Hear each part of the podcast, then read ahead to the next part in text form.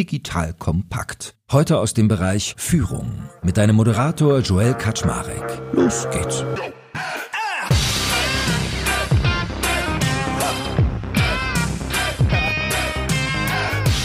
Hallo Leute, mein Name ist Joel Kaczmarek.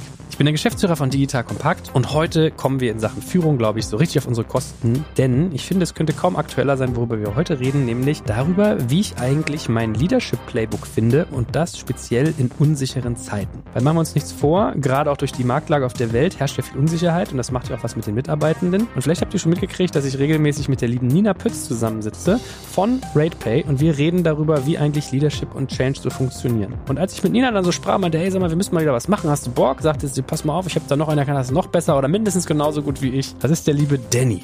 Und Danny Moraviak, der ist Chief Commercial Officer bei RatePay und hat eine spannende Vergangenheit, weil er zum einen Berater war, dann bei Wayfair und mittlerweile bei RatePay, also dreimal Führungsposition in unterschiedlicher Couleur. Und von ihm werden wir heute, glaube ich, ganz viel lernen darüber, was es eigentlich bedeutet, in diesen unterschiedlichen Operativen tätig zu sein und was sich da teilweise, wie gesagt, für situative Führungsmodelle anbieten. So, und that being said, lieber Danny, moin moin, bist ja adäquater Satz, wie ich lerne. Hallo Joel, schön bei dir zu sein. Salü. Erzähl mal, war das für dich so sehr kaltes Wasser eigentlich, als du aus der Beraterwelt dann in die Non-Beratungswelt gegangen bist? Ich sage immer operative Führungsrolle, ja. Bei als mir du mal was getan hast für dein Geld und nicht nur erzählt, wie man es tut, okay.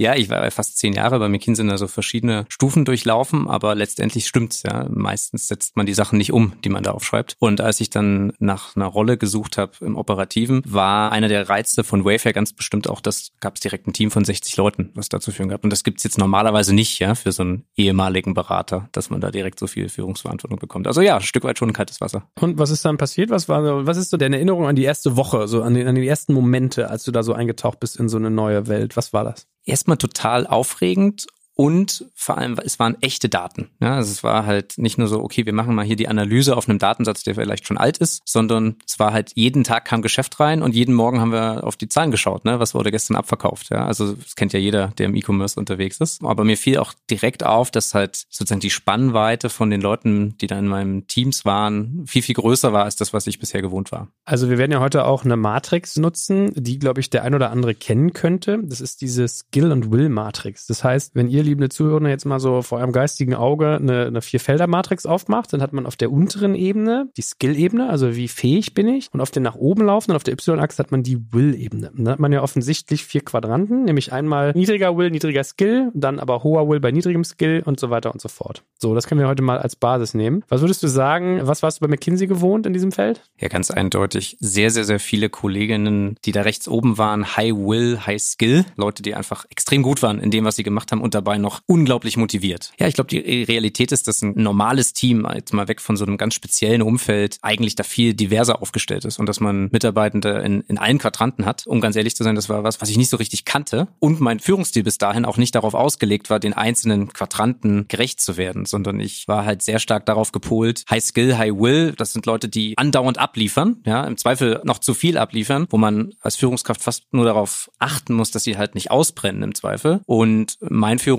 der darauf ausgerichtet war, den, den nenne ich mal so Empower und Support. Ja, also den Leuten möglichst viel Freiraum zu geben, eher Ziele klar vorzugeben, dabei zu unterstützen, wenn Barrieren entstehen. Der hat nicht so gut funktioniert für die anderen drei Quadranten. Okay, also bist quasi mit dem Messer zur Schießerei gekommen, lerne ich jetzt. Und lass uns das doch mal auseinandernehmen, weil darum geht's ja genau, dass man quasi, wenn wir, wenn wir über Playbooking reden, diese, diese Führungsmodelle versteht. Also dein Führungsmodell in einer Situation, wo du es mit Menschen zu tun hast, die eine hohe Fähigkeit und einen hohen Willen haben, der basiert bei, wie hast du gerade gesagt, Empower und Support, also darauf, dass du sie ermächtigst und unterstützt, dass du eigentlich mehr so jemand bist, der quasi die Hindernisse aus dem Weg räumt, denen so ein ideales Umfeld schafft, dass sie leisten können und ein bisschen auf sie aufpasst. Ist es so halbwegs richtig wiedergegeben? Ich würde sagen, das ist richtig wiedergegeben. Dahinter steckt halt der Grundgedanke, dass ich glaube, dass jeder das Potenzial von sich selbst am besten entfalten kann, wenn man es halt auch selbst den Weg gestaltet. Ja, und dementsprechend sollte man das Ziel vorgeben, aber wie man da hinkommt, sollte man den jeweiligen Führungskräften oder Teammitgliedern selber überlassen. Und deswegen, man dann sagen, so, okay, ne, das Ziel ist X, komm du doch mit dem Plan, wie du da hinkommst und ich bin gerne bereit, den, A, den Plan zu challengen oder auch, du gehst einfach dahin und sagst, oh, jetzt habe ich aber hier das und das Problem, da brauche ich vielleicht Unterstützung. Okay, also geprägt von viel Freiheit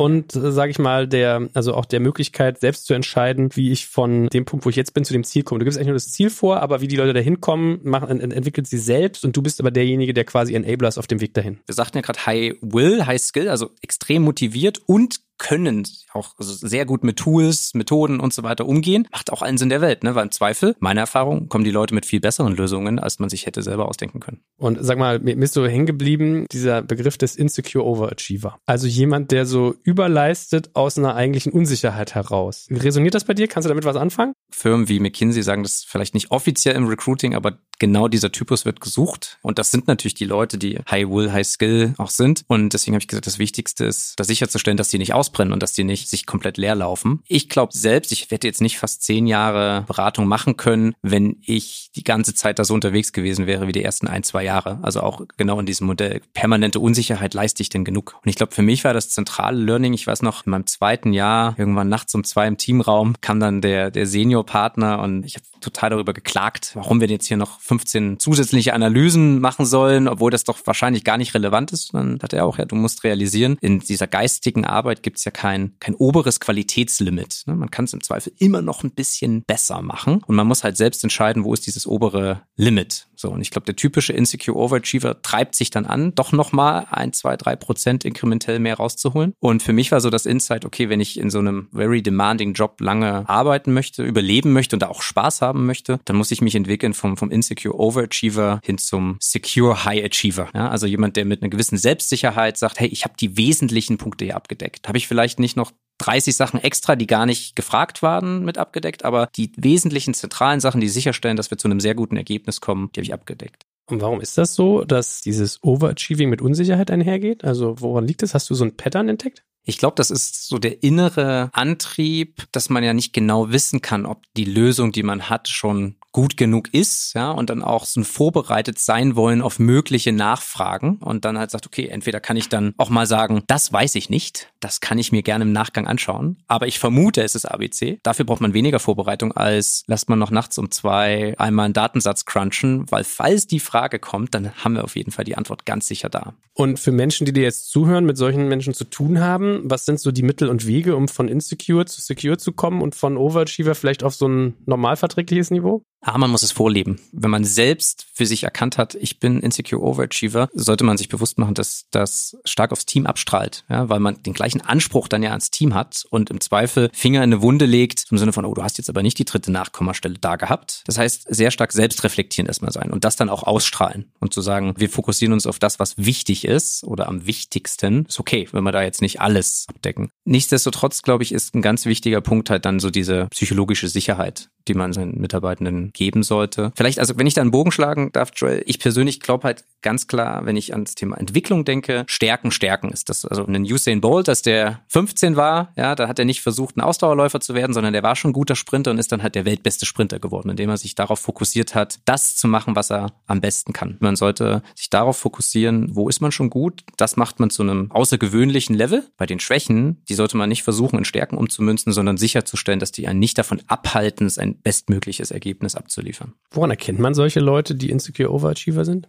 Ich glaube, zum einen arbeiten die lang oder vielleicht auch länger, als es notwendig ist. Also erstmal Vorbereitung ist was Gutes, ja. Ich, der letzte sagt, man sollte sich nicht vernünftig vorbereiten, aber tendenziell investieren sie zu viel Zeit in Vorbereitung und vielleicht auch Analyse, bevor man mal ins Machen kommt und mal echt Realtime-Feedback, ja, und Real-World-Feedback einholt. Nicht immer, aber manchmal drücken sie es auch selbst aus. Ja? Sie halt einfach, obwohl sie extrem viel erreichen, sehr, sehr, sehr gestresst und, und unzufrieden wirken mit dem, was sie eigentlich gerade schon erreicht haben. Ist es denn immer so, wenn jemand sozusagen so ein Overachiever ist, dass der automatisch auch insecure sein muss? Oder hast du in der Karriere auch viele erlebt, die doch sehr selbstsicher eigentlich sind? Das ist eine sehr gute Frage. Und ich will auch jetzt erstmal nicht grundsätzlich sagen, das eine ist gut oder besser oder schlechter. Ja, es ist ja, jeder muss da sein eigenes Level finden. Ich persönlich hätte gesagt, ich habe ein paar inspirierende Vorbilder erlebt.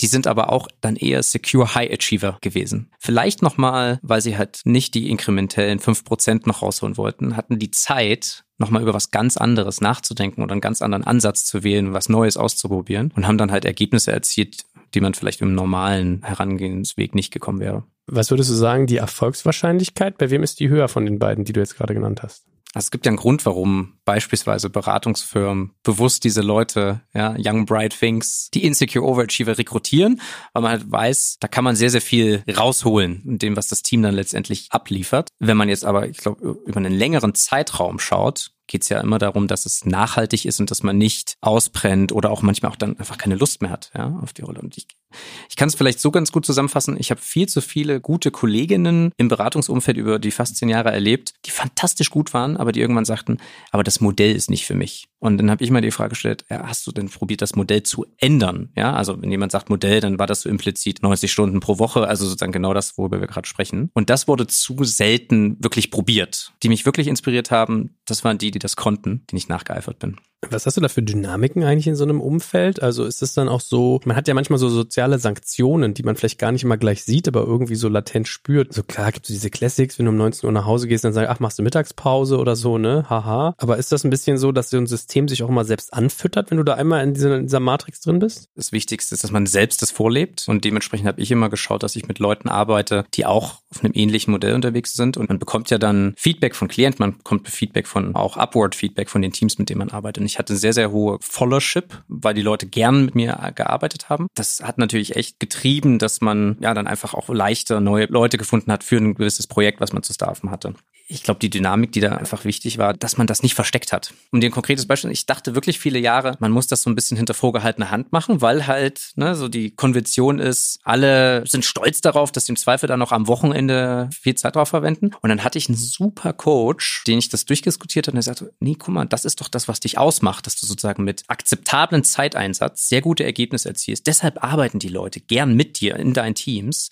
Mach das doch zu deiner Brand ja, und versucht, mach das eher zu deiner Mission, das rauszutragen, weil da sieht auch die Firma Wert drin, das zu transportieren. Ich glaube, es ist sehr, sehr wichtig, das zu propagieren. Okay, so, jetzt haben wir für unser Leadership Playbook schon mal oben rechts abgearbeitet. Also High Skill, High Will. Kommen wir mal zum, zum nächsten Quadranten. Hoher Skill, niedriger Will. Wie passt du da so dein Führungsmodell an? Da geht es ja wesentlich darum, wie motiviere ich die Person, eine gute Leistung abzuliefern. Da gibt es einfach sehr, sehr viele, die in diesem Bereich sind. Und je nach Lebensphase ist es manchmal ja auch okay, für mich war das wesentliche Insight zu verstehen, wie motiviere ich eine Person. Motivation ist ja sehr, sehr vielschichtig und letztendlich sollte sie ja intrinsisch sein, ne, damit sie nachhaltig ist. Und das zu verstehen war was, was ich aus der Beratung nicht kannte, nicht gelernt habe. Also wirklich zu verstehen, was treibt dich an? Ist es Karriere? Ist es monetäre Vergütung? Ist es Purpose? Etwas Zwischenmenschliches? Das zu verstehen, nachzufragen und auch die längerfristigen Ziele von Leuten zu verstehen, war für mich da sehr, sehr, sehr relevant. Noch zum Punkt längerfristige Ziele. In der Beratung war es ja letztendlich so, alle liefen durch den gleichen Karriereweg, der endete im Senior-Partner. Ne? Und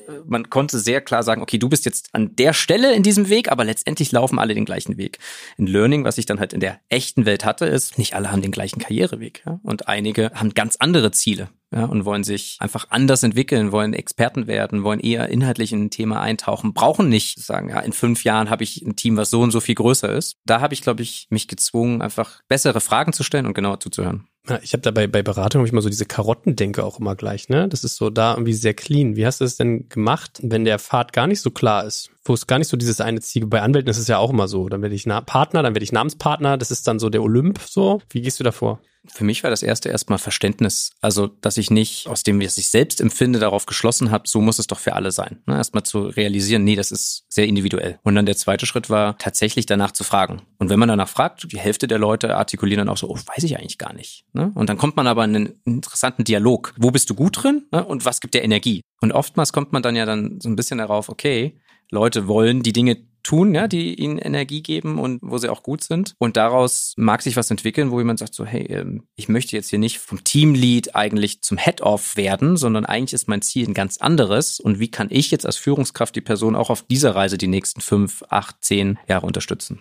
Es ist wie immer in diesen Krimis, ne? Wenn du so die Polizisten hast, die Detectives, die die Fälle lösen mit der Knarre auf der Straße und rumballern und dann werden sie irgendwie Captain oder Lieutenant und machen nur noch äh, Schreibtischarbeit. Also es ist zwar ein Karriereaufstieg, aber eigentlich bei dem, was den Job ausmacht, irgendwie, ich weiß gar nicht, ob ein Abstieg, aber was vollkommen anderes. Also so stelle ich mir das immer vor, oder? Geht's dir auch so? Na, ich habe da einen konkreten Gedanken dazu und das ist ja, alle Leute sind in der Rolle inkompetent, weil sie immer eins weiter promoted wurden als da, wo sie eigentlich am besten waren. Ne? Das ist ja, was du beschreibst. Und ich glaube fest daran, man sollte Mitarbeitenden die Möglichkeit geben, die Rolle, die man sie befördern möchte, schon mal auszuüben und sich darin auch zu beweisen. Ne? Also wenn jetzt jemand sagt, ich möchte eigentlich Führungskraft werden, sagen, okay, wie schaffe ich die Möglichkeit, sei das jetzt über Praktikanten führen oder Working Students oder über eine interimsmäßige Teamleitung, wie schaffe ich eine Möglichkeit, dass die Person sich darin beweisen kann und auch zu zeigen, ja, ich bin ein guter gute Teamlead an der Stelle. Und auch zu sehen, das ist was, was mir Energie gibt und Spaß macht. Ja? Und das ist, also genau, ich mache auch gern die Schreibtischarbeit und bin nicht nur draußen auf der Straße und baller rum, um weiter im Bild zu bleiben. Ja, ist natürlich wirklich insofern ganz pfiffig, all dieweil, wenn du erstmal auf dem Stuhl befördert bist und dann merkst, es ist beschissen, dann ist der Weg zurück ja irgendwie ein undankbarer. Ne? Während, wenn man sozusagen antestet mit einem Zeh im kalten Wasser und sich überlegen kann, wie ich mit der ganzen Buchse reinspringen, viel dankbarer. Ne? Hatten wir jetzt erst einen Case, hatten wir gemeinschaftlich überlegt, hey, Teamlead wäre super spannend, ja, und hat auf jeden Fall auch das Potenzial dafür gehabt. Also haben wir ein kleines Team gegeben, haben aber gemeinschaftlich festgestellt, vor allem sie selbst hat dann gesagt, das macht mir gar nicht so viel Spaß. Ich bin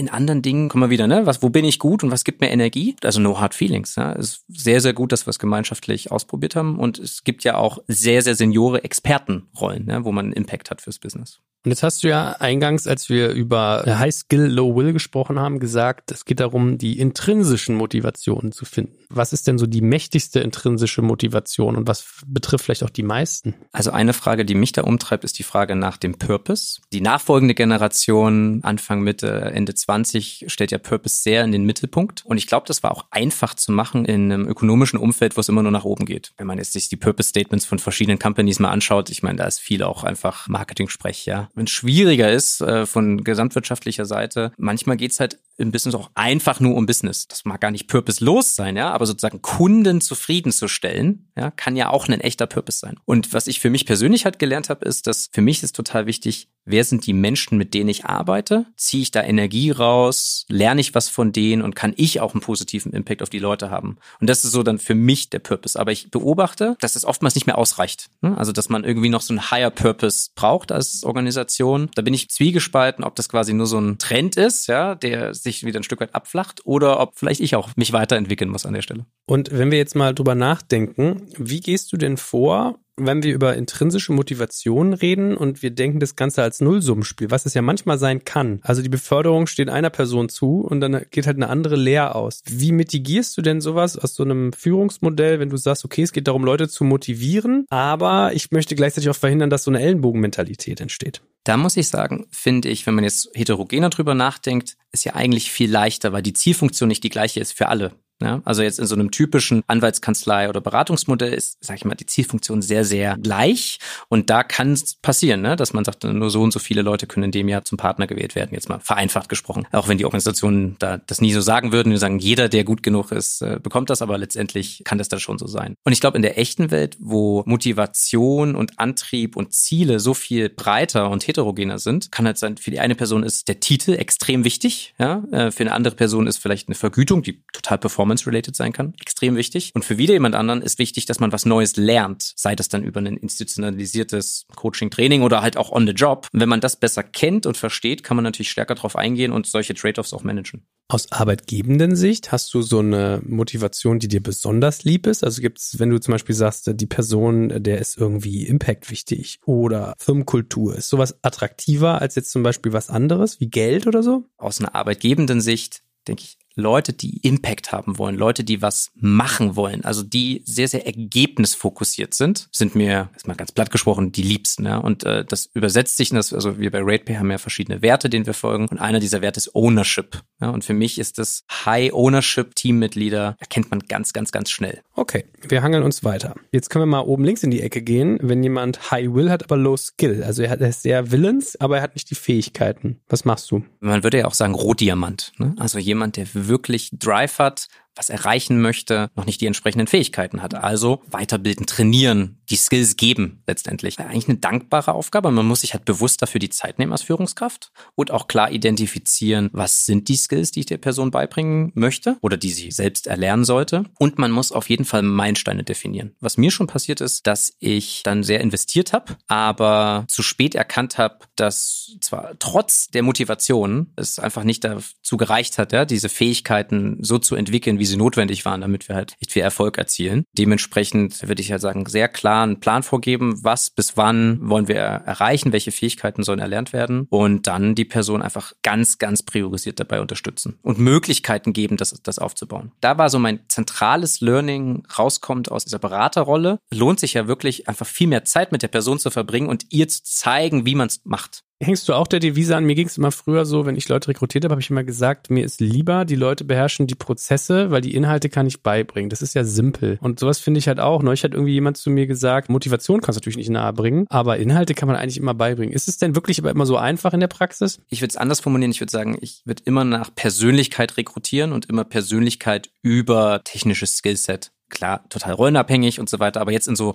unternehmerischen Rollen, wo es darum geht, Business zu bauen oder auch Kunden zufriedenzustellen, da ist Persönlichkeit für mich das Wichtigste. Viele inhaltliche Spezialthemen kann man beibringen. Gut, fehlt noch ein Matrix-Punkt. Ich kann mir vorstellen, was dein Vorgang da ist, wenn man Low Will und Low Skill hat. Ja, ne, also das Manage Out ist die Devise, aber das äh, hat natürlich gewisse Abschichtung. Ich habe die Lernerfahrung gemacht, man entscheidet sich tendenziell zu spät, sich von einem Mitarbeitenden zu trennen. Oftmals liegt es an einem selbst, ne, dass man es nicht, man weiß es eigentlich, aber man scheut davor zurück, diese negative Botschaft aufzunehmen und dann auch zu kommunizieren. Und da hatte mal ein Mentor von mir gesagt, du musst da anders drüber nachdenken. Es ist deine Verantwortung als Führungskraft. Wenn du siehst, dass jemand in der Situation ist, dass es quasi keinen Weg nach vorne gibt, dauerhaft, ja, der, der zum Erfolg führt, dann ist es deine Verantwortung, das zu kommunizieren, weil die Person wird 100 Prozent in einer anderen Situation erfolgreich sein können. Sie ist es nur bei dir in deinem Umfeld nicht. Und wenn du das nicht aussprichst, ansprichst und die Konsequenzen auch ziehst, dann verwehrst du eigentlich der Person die Chance. Und wenn man sich das selber sagt, dann fällt es einem auch viel leichter, ja, so eine Situation anzuerkennen und dann auch zu handeln. Muss man natürlich einen sehr klaren Meilenstein da haben, wo man sagt, so was muss nicht erreicht sein, damit man sich dafür entscheidet. Und man sollte sich auch nicht nur auf eine Meinung natürlich verlassen, sondern da Feedback auch von anderen einholen. Aber ich glaube grundsätzlich daran, so if there's smoke, there's fire. Wirklich durch die Bank, würde ich sagen, habe ich und die Leute um mich drum herum, die ich kenne, solche Entscheidungen tendenziell zu spät getroffen.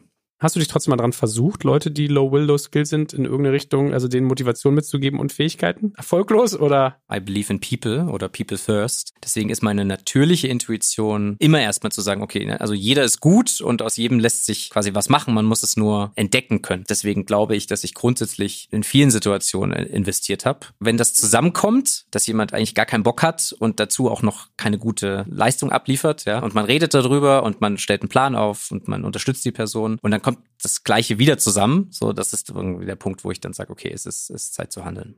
Wenn wir jetzt nochmal uns die vier Punkte angucken, also die vier Quadranten, was sind so typische Fehler, die man da jeweils machen kann? Also wir hatten oben rechts Empower und Support bei High Skill, High Will. Was ist so ein typischer Fehler, den ich da machen kann? aus meiner Sicht zu eng führen, micromanagen. Damit nimmt man den Leuten Motivation und die entfalten nicht ihr volles Potenzial. Okay, was ist bei High Skill und äh, Low Will? Den falschen Motivationshebel versuchen zu nutzen oder den gleichen Motivationshebel über alle, die in dem Bereich sind und das nicht individuell zu entdecken und dann auszusteuern. Und dann sich zu wundern, warum es nicht funktioniert. Ja? Kennt man wahrscheinlich so dieses, wir haben dem doch das Gehalt um x Prozent angepasst. Wieso performten die Person jetzt nicht? War wahrscheinlich der falsche Hebel für den Mitarbeitenden. Ich würde sagen, Low Skill, Low Will hatten wir schon bei Manage Out. Also da wäre so der größte Fehler, es zu spät machen. Wie ist es bei ähm, High Will, Low Skill? Also wo eigentlich Train dein Motto war? Ich glaube, da komme ich zu dem zurück, Stärken, Stärken. Wenn man versucht, eine Schwäche in eine Stärke umzudrehen und da unglaublich viel Zeit drauf verwendet, dann wird das im Normalfall nichts. Man sollte sich darauf fokussieren, die Schwächen auf Hygieneniveau zu heben, sodass sie keinen negativen Impact mehr haben, aber gleichzeitig beim Train vor allem da rein zu investieren, die Stärken zu stärken.